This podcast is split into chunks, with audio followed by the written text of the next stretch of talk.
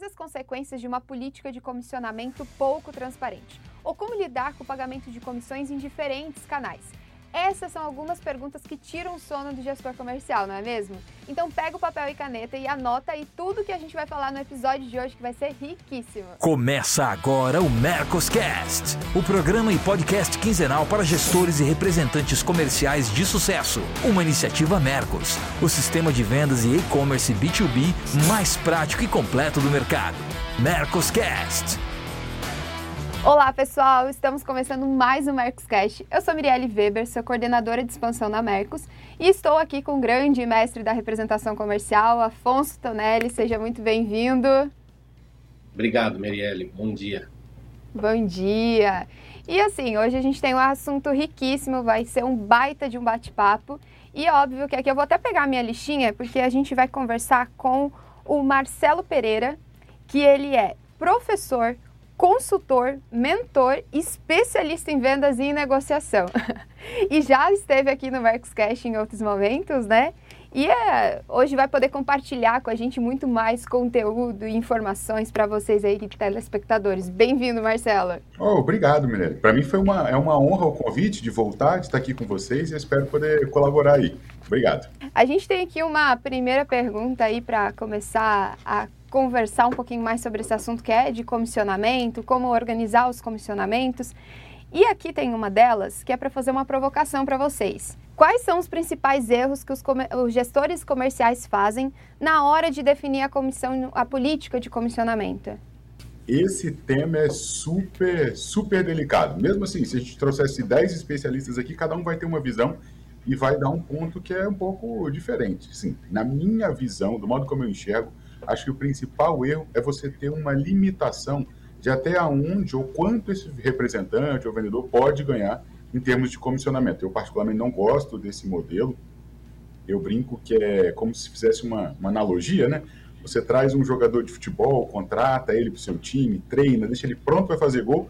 Só que quando ele começa a fazer gol, faz um, dois, três gols, e você fala com ele: não, não, não, segura aí, para aí, não precisa mais marcar gol, não, porque a gente já ganhou o jogo. Olha, esse jogo de vendas, ele é diário, é todos os dias, todos os meses.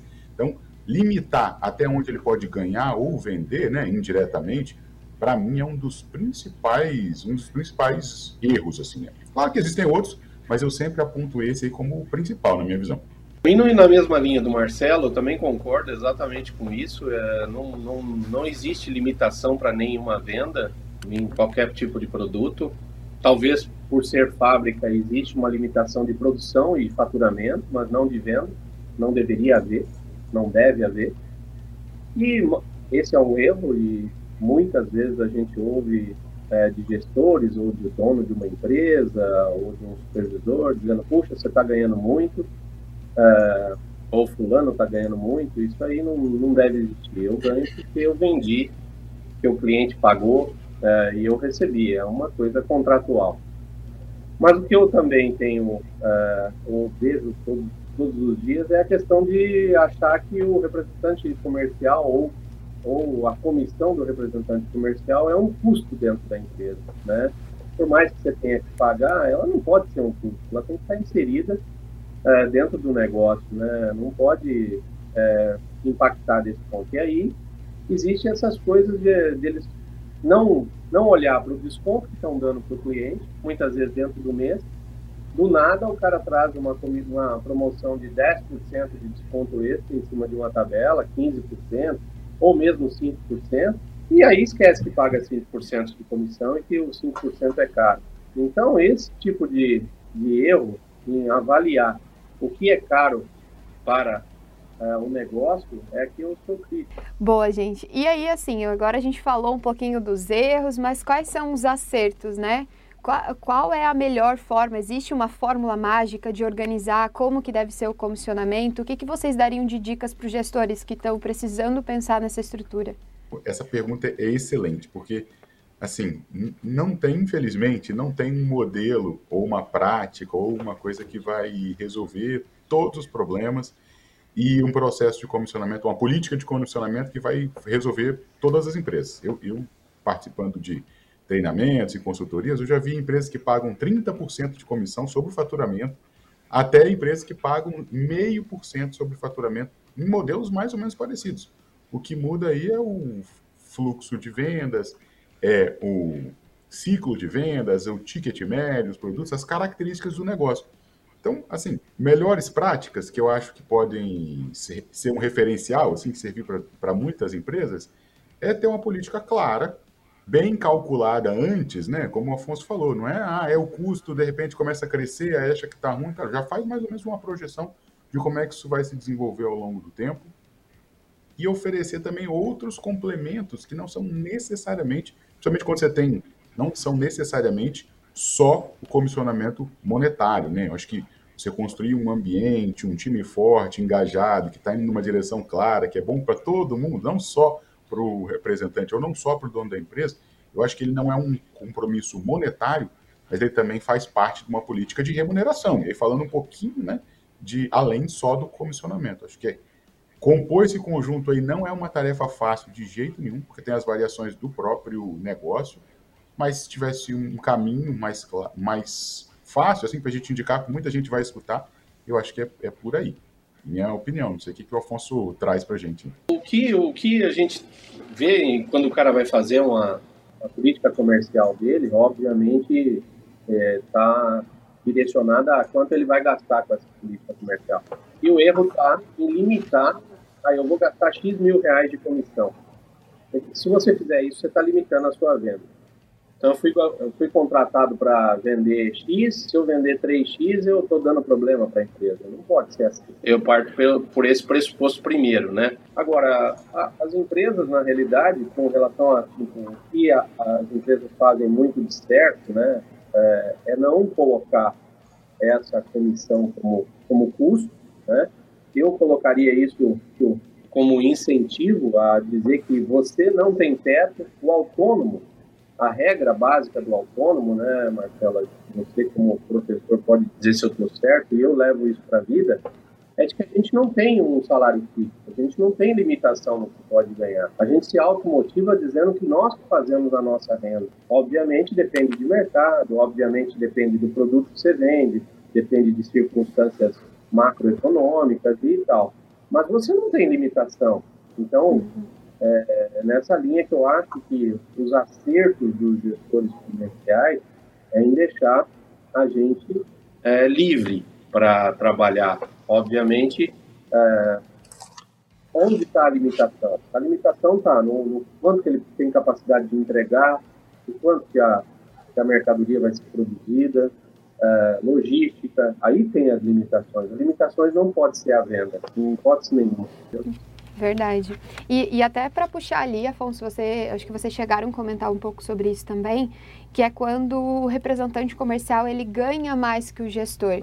Né? Isso até para ti, Marcelo, você já viu isso acontecendo? Isso já foi um problema em algumas empresas? É, como que o gestor deve se lidar ou, ou lidar com isso ou se isso não deve ser um problema também, né? Eu já. Nossa, a pergunta é boa. Eu já, eu já vi isso acontecendo uhum. algumas vezes. Eu já vi acontecendo o representante ganhar mais que o gestor, mais que um vendedor interno. Eu já vi até em um caso ou outro, não foi muitas vezes, ele ganhar mais do que o próprio prolabore do sócio da empresa. E aí o negócio começa a ficar um pouco é, nebuloso, porque apesar da gente é, entender esse friamente, muita gente emocionalmente não lida bem com essa situação. Porque começa a pensar isso que o Afonso falou, ah, ele está ganhando muito, ele está ganhando isso, ele é muito caro, e essas crenças que começam a surgir, que eu particularmente não concordo muito, porque o Afonso trouxe aqui, esse é um profissional autônomo. O que você está fazendo quando contrata um representante comercial ou né, você traz ele para o seu time, você está terceirizando parte do trabalho de vendas. Então, a comparação que você faz de custo, é pensando na eficiência, né? Claro, toda empresa vai pensar quanto paga, quanto que volta, é, é normal. Mas a comparação que, que é viável, que você pode fazer, não é com o salário do gestor ou com o salário do vendedor, é com outras formas de vender para aquele mesmo cliente. Porque se você não tem outras formas, só tem aquele caminho, e aquele caminho custa 3, 4, 5, 10%, que seja, mas os outros 90 voltam e voltam com margem, e era uma conta que você não atenderia, uma região que você não atenderia, gente, a comparação é quanto custaria para comprar, digamos assim, né, ou para entrar dentro daquele mercado.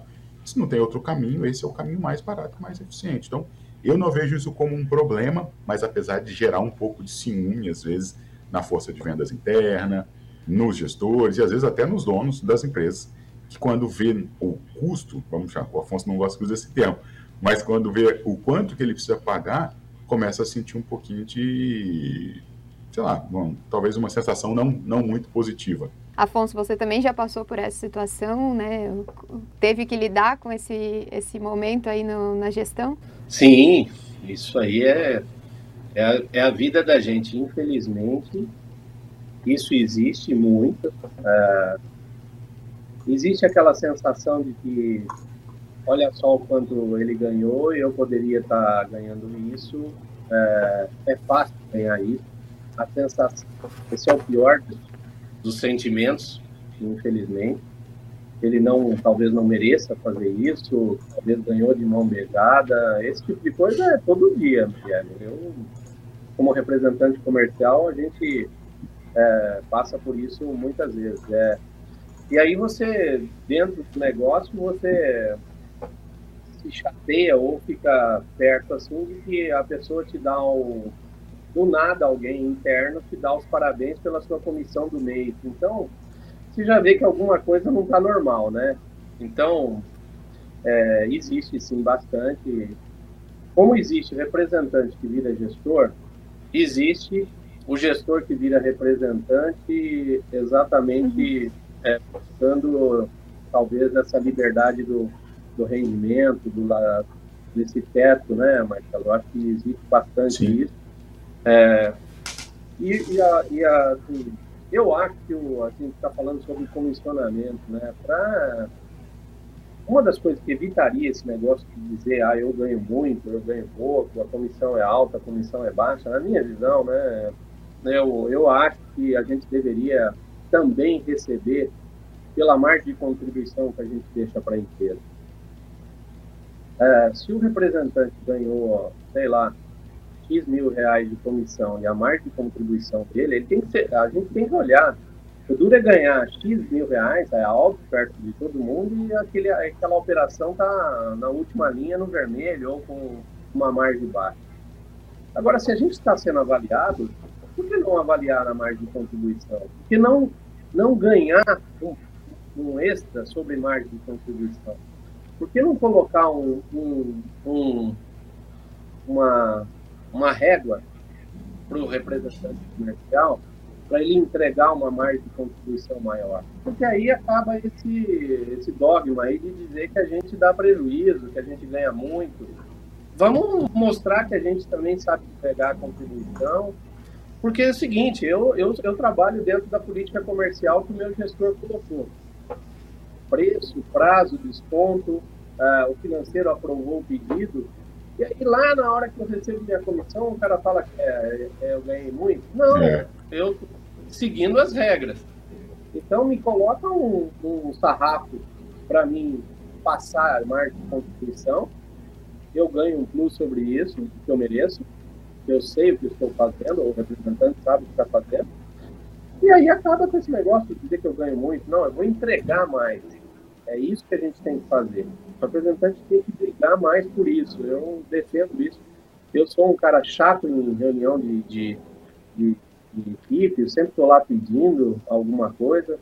Eu, eu sou defensor de que nós tem, tem, tem, temos que ter comissão e temos que ter premiação, temos que ter incentivos por metas, por degrau de faturamento, por degrau de entrega de produtos, por mix. É assim que você faz uma equipe trabalhar para você, acordar de manhã e falar: eu vou vender o produto do Marcelo, porque ele vai me dar uma diferenciação. Agora, pô, se no final do mês eu fui capaz de aumentar meu faturamento em X% e minha comissão em X%, eu não posso ser penalizado em dizer: oh, eu ganho muito. Não dá, né?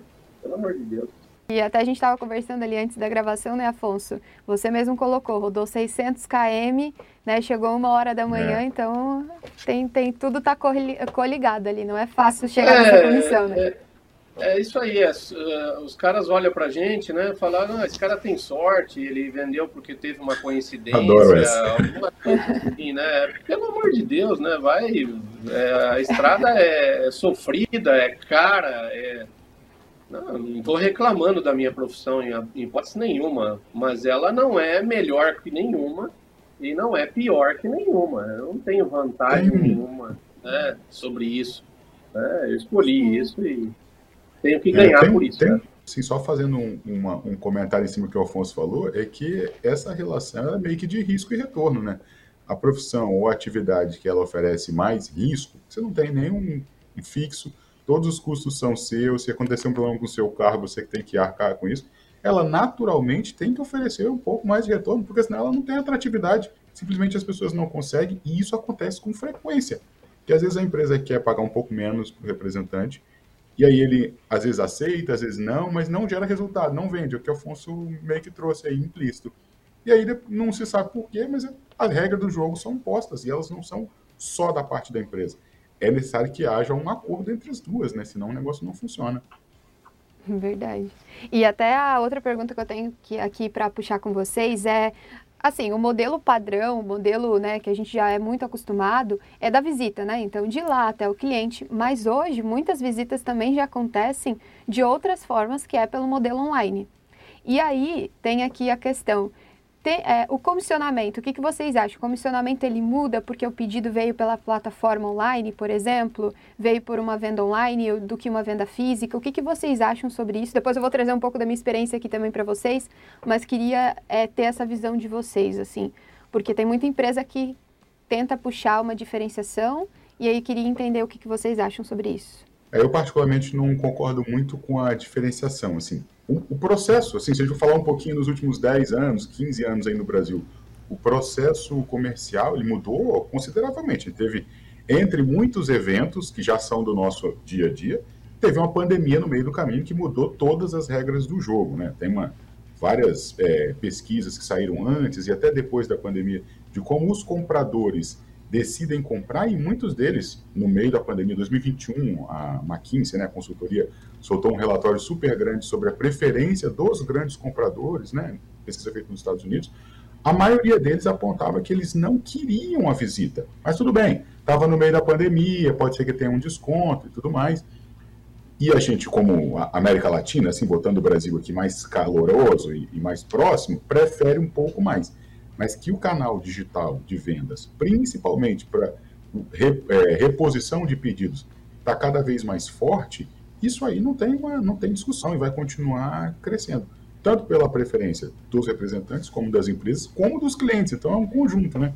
Para mim, como o Afonso trouxe, o representante ele faz um trabalho fantástico numa região que você não tem, pensando como uma empresa, que você não tem acesso, não tem relacionamento, e não tem muito controle sobre aquele mercado, e você quer estar presente lá, você contrata um representante terceirizado, uma pessoa para fazer isso. Que para mim é muito mais um gestor da conta do que um vendedor que fica lá batendo na porta, se ele não for, o cliente não compra. Então, se o cliente quer comprar de madrugada, o representante está dormindo e eu tenho o canal, para mim eu pago a ele, gosto né, de pagar ele do mesmo jeito, desde que ele faça a gestão da conta. E não é só visitar, é garantir que aquele cliente está sendo atendido, é fazer uma espécie mínima ali de pós-venda, ver outras opções de mix, conseguir margem melhor, renegociar. Se ele estiver fazendo esse trabalho, gerir aquela conta ou aquela região, para mim, do modo como eu entendo, ele está fazendo o trabalho dele. Eu não vejo diferença entre o pedido veio online hoje e amanhã eu visitei ele botou o pedido. Para mim é só parte do processo. O cliente tem que ter liberdade para tomar a decisão dele. Isso não pode interferir o trabalho e a renda de um profissional. Imagina, porque aí depois o representante começa a falar: ah, não, poxa, se você pedir no online eu não ganho. É, fica muito. A regra do jogo que o Afonso trouxe aqui fica muito nebulosa, fica muito difícil para a pessoa trabalhar e fazer o trabalho da melhor maneira possível. O cliente não tem nada a ver com isso. Ele quer fazer o trabalho dele, comprar e ter sucesso, e é isso que a gente tem que oferecer, assim, independente do canal, né? Minha, minha visão. Quando comecei com B2B, eu não tinha talvez essa visão. O cliente não pode entender que existe uma concorrência de canais para vender para ele.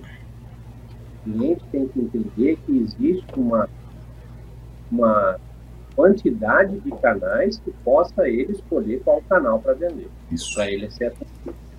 Ele não pode ter uma concorrência de canais indo atrás dele falando fecha comigo que eu vou ganhar minha comissão, amanhã o cara do, do interno fala a mesma coisa, e o cara da rua chega lá e bebe água fria. pelo amor de Deus, não pode haver. A venda é uma só, o cliente é uma só.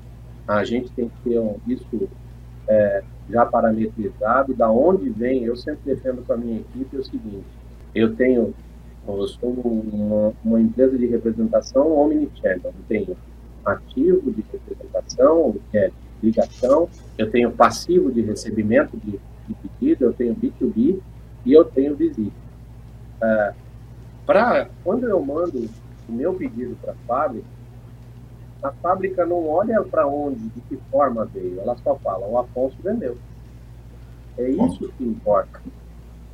É isso que importa. Eu, como representante, como empresa de representação, é que tem que oferecer os melhores canais de venda para esse cliente entrar. E não pode haver concorrência. A escolha é do cliente. Eu defendo região fechada, eu defendo carteira de cliente, eu defendo gestão de clientes, de cuidar da conta do cliente. Esse é o papel do representante comercial. Ah, se ele não faz, aí eu vou até defender o que alguns falavam aqui no, mercado, no Mercocast. É, eu uma vez perguntei para aqui, ó, como faz com um, um representante que não está bem? O que, que, você faz? O cara foi curto e grosso. Manda embora. É, é, isso que tem que fazer, infelizmente. Se o cara não está bem, é, então não é o problema do cliente ou canal de venda, é o representante que não está atuando, que não está trabalhando corretamente. Mas quem fomenta, quem prospecta é o representante comercial. Portanto, da onde que é que venha a, a venda, ele tem que ser comissionado integralmente. E assim, até contando um pouco da minha experiência, conversando com gestores, eu já vi até, e depende do, da estrutura, sabe? Acho que depende do, do que, que é o propósito da empresa, o que, que ela está procurando, mas eu já vi gestor comercial que falou, poxa, eu entendo que o meu cliente mudou. E eu entendo que o meu representante está tendo que se adaptar a isso também. Eu não quero colocar a ferramenta online, por exemplo, para virar um concorrente. Então, eu já vi gestores comerciais dando 1% a mais de comissão para os pedidos que entrarem via online porque ele entende que o vendedor tem que comprar a ideia disso e não entender que é um concorrente dele, né? Então eu já vi gestores fazendo isso e até acho que foi o Marcelo que comentou sobre premiação e campanhas, que o que a gente incentiva, daí colocando um pouquinho aqui do lado do Mercos também, é quando a gente vai falar com as empresas que estão começando com o canal digital, geralmente a gente incentiva assim, beleza, comissão já é uma coisa que o representante já ganha que a equipe de venda já tá, né, já é natural do dia a dia dele. O que, que ele vai ter a mais? Então, vamos usar o e-commerce B2B para tentar trazer uma experiência diferente. Então, a gente cria meio como uma campanha de pontuação. Todo pedido que entrar pelo B2B é tantos pontos. Ah, se ele variar o mix em X, é isso. Aí ele cria essa campanha durante alguns meses, no final vai criando o ranqueamento dos representantes, ou o representante que teve o maior número de pedidos pelo B2B, vai variando, ele ganha uma televisão, ele ganha uma experiência, um café, uma viagem porque a empresa coloca aquilo dentro da realidade do vendedor, né? E não, acho que isso também é uma questão, quando coloca uma comissão diferente, o que pode acontecer? Eu acho que seria natural, né? Eu, representante, se eu ganho uma comissão menor, a empresa está me propondo isso, o que, que, eu vou fazer? Vou chegar no meu cliente e vai falar, não, não compra lá pelo e-commerce, eu não compra pelo site, porque lá ele não, você não ganha desconto. Comigo aqui eu faço uma negociação melhor para ti, porque é isso, né? Eu acho que se a empresa começa a criar a barreira dentro do negócio, os representantes e a equipe comercial vai ter essa rixa que a gente não quer que aconteça, né? Defina as políticas comerciais de maneira prática, automatizada e transparente. Com o sistema da Mercos, o gestor passa a ter muito mais controle sobre o desempenho da sua equipe e os vendedores e representantes conseguem ter acesso em tempo real sobre seus resultados. Acesse o link que está aqui na descrição e faça um teste gratuito por 7 dias. Então, então, acho que agora aqui temos uma... Vamos para a pergunta final, então. E essa pergunta final é justamente o que, que vocês deixam de ensinamento, o que, que vocês passariam para o gestor comercial para ele conseguir achar o equilíbrio entre vendas, performance, motivação, é, envolvendo, óbvio, comissão e tudo, né, que é o nosso assunto de hoje. O que, que vocês deixariam de dica para esse gestor que está procurando esse, essa política de comissionamento? Você falou uma palavra que eu gosto muito, que é o equilíbrio, assim, né? É eu, e eu acho que o ponto central disso é você conseguir encontrar justamente o equilíbrio entre essas coisas. A gente falou de muitas estratégias legais aqui para motivação, de fora para dentro, digamos assim, né? Comissão, premiação, campanha, bônus, é, pontuação extra. Cara, a gente pode aqui dar milhares de dicas e ferramentas para você fazer essa motivação externa. Só que para que o time tenha performance de fato, eu não acredito que isso é o suficiente. Tem que ter um equilíbrio com a motivação interna também O Afonso trouxe aqui quando ele falou, olha, se o representante tem todas essas ferramentas, tem tudo isso, tem um plano, e não está fazendo, talvez a motivação externa esteja ok, mas o que está faltando é, é interna. E aí eu trabalho, em primeiro lugar, do gestor comercial, de se aproximar, entender o que está acontecendo, quais são as dificuldades, como é que ele pode se colocar à disposição, assim, meio que como um coach, vamos botar, nem gosto muito dessa palavra, mas meio que como um, um, guia mesmo de como é que essa pessoa consegue ter uma performance melhor e talvez ela não está ela não tá sabendo. É claro que o comissionamento, a bonificação, essas coisas externas, elas ajudam a gente a andar mais rápido, dar aquele gás extra, com absoluta certeza. Mas o dinheiro, o bônus, essas coisas elas só servem para a gente fazer uma coisa que a gente quer já, né? Só serve para usar, como eu digo. E aí eu acho que o trabalho do gestor, quando eu falei isso de coaching, de, de se aproximar, é entender, cara, o que, que esse cara quer de verdade? Qual que é o objetivo dele? Como é que está a vida dele? Quem são as pessoas que ele gosta? Como é que está?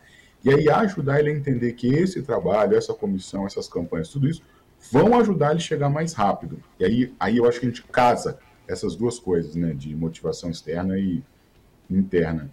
É, os, as pessoas vêm mudando muito é, as prioridades. A gente pegar uma geração de que agora está com 18, 20 anos, as prioridades são completamente diferentes de quem tem 35, 40 anos e quem tem 50 anos. E não é só pela, pela idade, é porque os objetivos foram mudando. A gente vive em um momento diferente. Então, quando eu digo desse gestor que se aproxima e entende, é entender o que é prioridade para aquela pessoa específica e conseguir conectar com a estratégia, com o externo, né? E aí você consegue um time mais, mais motivado. Então, equilíbrio, resumindo tudo, acho que é um equilíbrio entre o externo e o interno, que é o caminho para essa performance legal, assim, boa do comercial, eu vejo assim. É, eu não tenho dúvida que o equilíbrio seria, é o melhor, né, o melhor caminho aí. Eu vejo de outra forma. Eu acho que o gestor, ele tem que, é, olhando, eu sou representante de oito empresas.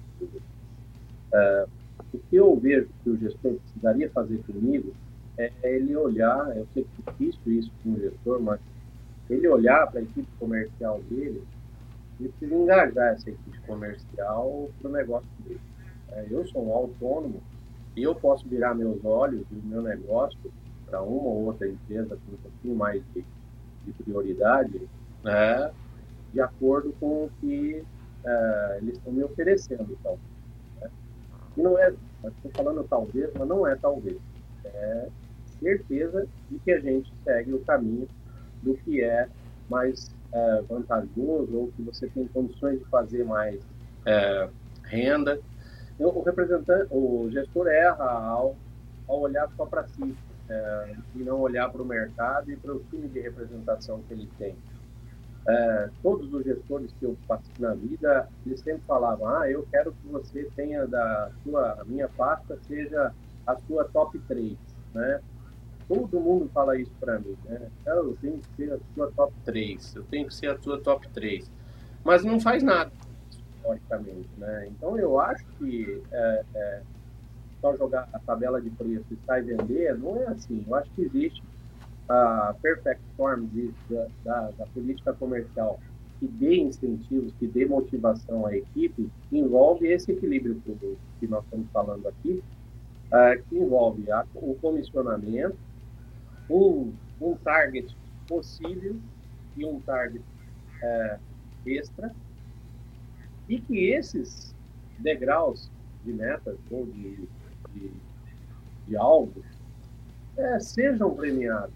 É, eu defendo isso desde quando eu nasci, eu acho. Não pode haver só. A comissão eu já tenho.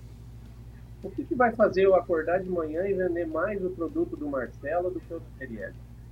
É, pode parecer oportunista, não é? Mas não é. Nós estamos falando de venda, nós estamos falando de trabalho, nós estamos falando de foco. É, naturalmente você vai para isso. Eu sou um cara que eu sou uh, rato de campanha. Eu ganhei viagem, ganhei bastante coisa, perdi várias, né? É, mas eu sou um cara extremamente competitivo para isso. Eu quero saber o que está acontecendo, aonde que eu posso ganhar, nem que for uma, um, uma caneta. Eu quero estar ali naquele. Eu, eu adoro ranking, eu adoro ficar vendo em que posição que eu estou. é, aquela história do posicionamento que a gente está, puxa, eu sou responsável por X% do faturamento daquela empresa. É, puxa, se eu estou um pouquinho acima disso, que legal, né? eu estou diferente. O que, que eu ganho para isso? Ah, talvez a estabilidade, beleza. Mas eu precisava ganhar. Eu acho que a história, a Perfect Storm é o quê? Política comercial, comissionamento, sem regras de, de teto, é, e sem limitação de região, sem limitação de canal de venda e premiação por atingimento de vários tipos de metas. Né? Por que, que eu sou, é, Miriam? Nós, no Mercos, temos é, é um BI.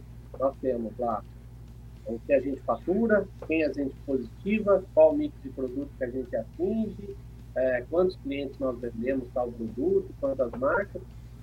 Por que, que a gente não pode ser premiado por, por atingir isso? É, qual o pecado disso? Se você me cobra, por que, que você não me dá? É, é isso que eu, que eu brigo como representante comercial. Eu não posso ser só cobrado. Tem que ter uma mão de duas vias. E tem que ouvir, né? Porque como o Afonso falou, ele nasceu é, vendendo, né? então sabe do que está falando. Marcelo, a gente vai aproveitar, a gente tem aqui uma sessão nova, sessão de dicas. Para aproveitar a tua presença aqui, a gente queria ouvir um livro, uma estratégia que você usou que deu certo, um conteúdo da internet. O que, que você daria de dica aí para a galera hoje? Tá, o Afonso trouxe esse negócio da campanha, a gente falou um pouco disso aqui, mas não aprofundou, né? E também nem é o canal mas eu também sou absolutamente fã da eficiência que essas campanhas têm, porque elas, quando elas estão conectadas com a estratégia do negócio, você dá um incentivo, vamos botar assim, que está ligado completamente aonde você quer levar a sua empresa. E aí não tem como ser caro, porque tudo que fica, fica para o negócio, né? Então, estruturar essa campanha é, de forma estratégica, para mim é, é um grande ativo do negócio. Então, a dica que eu vou dar é um livro que trata um pouco disso, né? Um livro de um americano chamado Mark Rebord, que é o Sales Acceleration Formula, ou Fórmula de Aceleração de Vendas, digamos assim, que vai do início até o fim, fala muito disso, e tem um tópico específico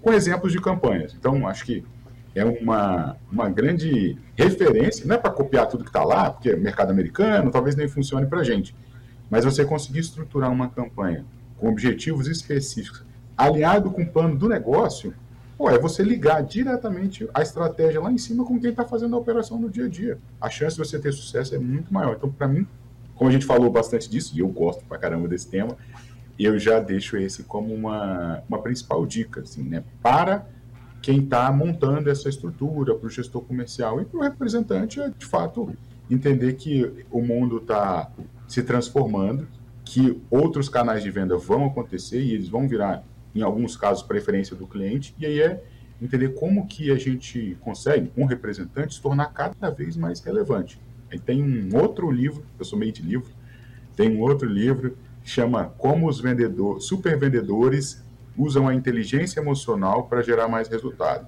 O autor é o Jeb Blount, um cara também é americano, mas esse tem em português, super fácil, um livrinho assim que eu recomendo em tudo quanto é lugar, porque ele fala muito é, do processo de vendas mesmo, né? E dessas mudanças que estão acontecendo, como é que você fica cada vez mais relevante para o cliente, que é quem, na real, no final das contas, que é quem resolve, é, é o foco, né, de todo o nosso trabalho, trabalho de representante do trabalho da empresa, é conseguir que esse cliente resolva o problema dele da melhor forma possível, independente do canal, independente da pessoa ali, é conseguir fazer isso. Então, eu deixo essas duas dicas de livro aí para que a gente consiga dar uns próximos passos, né? Boa. Ótimo, Marcelo. Já, já vou anotar aqui já também. Mas antes de encerrar, a gente vai aqui para os comentários que deixaram no nosso canal do YouTube. O primeiro deles é da Mariane. Ela comentou: Adorei as pontuações do, da representante. Como gestora, consigo ver exatamente esses pontos. O que me levou a pesquisar e estudar mais sobre o assunto e tentar ter uma gestão mais efetiva. Nossa, Mariane, muito obrigada por esse conteúdo. Eu acho que isso que nos anima a continuar também com o Mercoscast, viu? E temos outra aqui também, que é do João, que ele comentou: é essencial para qualquer indústria ou distribuidor uma política de venda eficaz e transparente. João, muito obrigada. Continua vendo o Markscast que a gente vai trazer muito mais conteúdo para você. Então, gente, muito obrigada pela participação do Marcelo, Afonso, mais um Marcos Cash aí entregue. Muito obrigado, obrigada, Marcelo. pessoal. Obrigado, Mirielle. Foi muito bom estar aqui com você. Para mim foi um prazer também. Obrigado. E a gente se fala por aí. Até os próximos convites. Obrigado. Valeu.